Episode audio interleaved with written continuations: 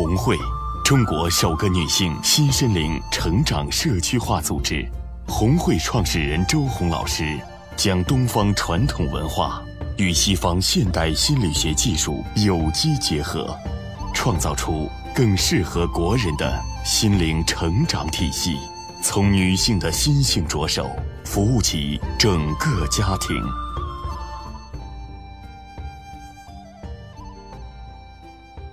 大家好，这里是红会电台开播特别节目。今天的主题是四十二高龄要二胎，我是今天的主持人小静。今天的主讲嘉宾是丽红老师，还有我们的特邀嘉宾燕子姐姐。现在二胎可以说是非常热门的话题啊。您这个四十二岁要二胎，我觉得挺勇敢的。讲一讲你有没有做什么样的思想斗争呢？肯定是有的。其实。前几年，在我女儿还小一点，我女儿现在都十三岁了，在上幼儿园的时候，后来后来上小学的时候，就是这个一直想再要一个孩子，特别想要，但是因为在单位上班，而且是非常正式的国企，这个就没办法要，一直在想这个事情。随着这个政策的放开，另外一个就是加上我去年从国企单位辞职。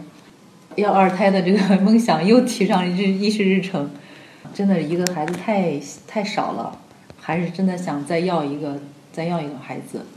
所以说，嗯，虽然想着今年已经四二四十二岁高龄了，但是还是想要这个孩子。燕子姐姐，你是几个孩子？你对这个四十二岁要二胎有什么样的看法？四十二岁很好呀，很年轻啊。对呀，现在我们国家呃开放这个政策非常好，因为我们这一代七零后的大部分都是一胎一个孩子，那么现在政策放宽了，啊，我们有这个政策，呃，我个人还是非常赞成啊生二胎的。我们的嘉宾今天看着根本就不像四十二岁呀，哪里像四十二岁？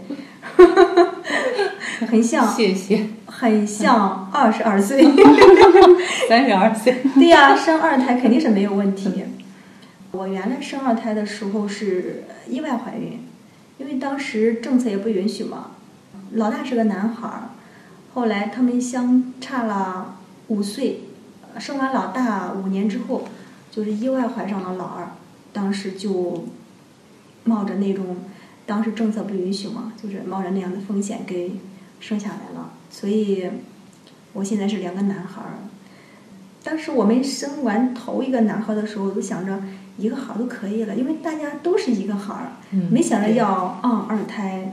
但是后来意外怀孕之后，那么就又又生了一个男孩儿，等于是两个男孩儿，现在挺好。实际上我还是支持有两个孩子，他们有一个伴侣。对。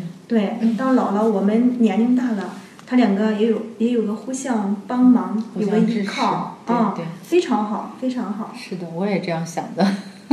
那我想问一下丽红老师，就是大宝宝他同意这个事情吗？有没有阻力？嗯，他基本上没有什么。应该很开心吧？嗯，他没有什么反对。给他生个小弟弟。对，他只是说，嗯，觉得和这个下面这个弟弟或者妹妹年龄会相差会大一些。然后他竟然还说：“啊，妈妈，你干脆生一个一对双胞胎弟弟吧，这样他俩有个玩伴，可以一起玩。”那老公呢？老公对这个事情是什么样态度呢？老公刚开始就是这个事情辞职之后，我就想生，但是那时候政策没有放开，我老公也不同意，说因为他是在国企上班，说那如果我要怀孕了，那么他们单位知道的话，对他会有影响。就违反计划生育嘛，肯定不同意。后来政策放开之后，我们俩又把这个事情又在这商量这个事情。经过我们俩其实也很犹豫，有一个过程，有个阶段。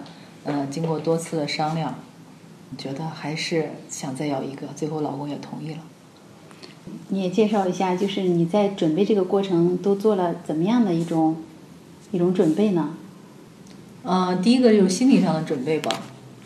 我也认为这四十二岁是年龄，感觉听着年龄有点大了，但是呢，但我内心其实我觉得好像心理年龄也没有那么大，没有觉得是四十多岁。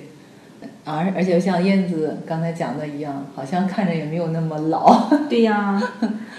然后另外呢，我也去咨询了医生，嗯，医生说，哎呀，你要想要的话，那就赶快要，因为现在政策正好放开，这个年龄是可以要的。呃，甚至说还有比我年龄更大的也正在备孕，好多女人也有这样的。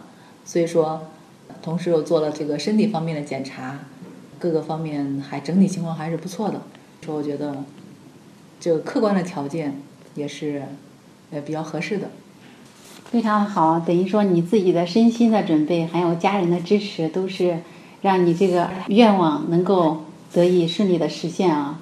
非常好，我也祝愿你能够顺利的这个生，对，生下一个健康可爱的 二宝宝，美梦成真。谢谢，非常感谢。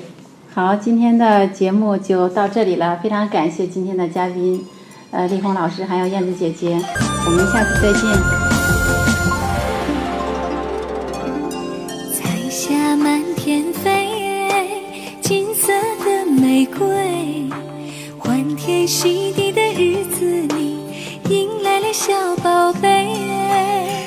情的一个吻，甜蜜的滋味，原来幸福的时候也可以掉眼泪，春光无限美，红酒斟满杯。